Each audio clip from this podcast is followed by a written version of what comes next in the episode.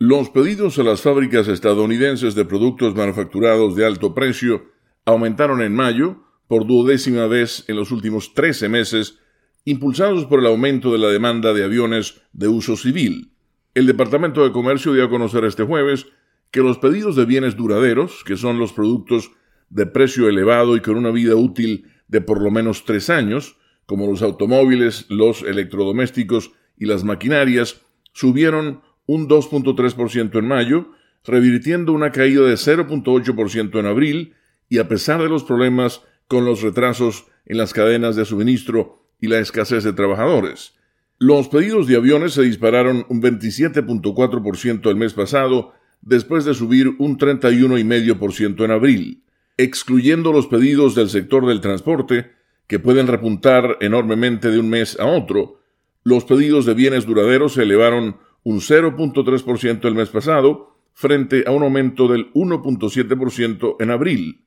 una categoría que rastrea la inversión empresarial, que son los pedidos de bienes de capital no defensivos,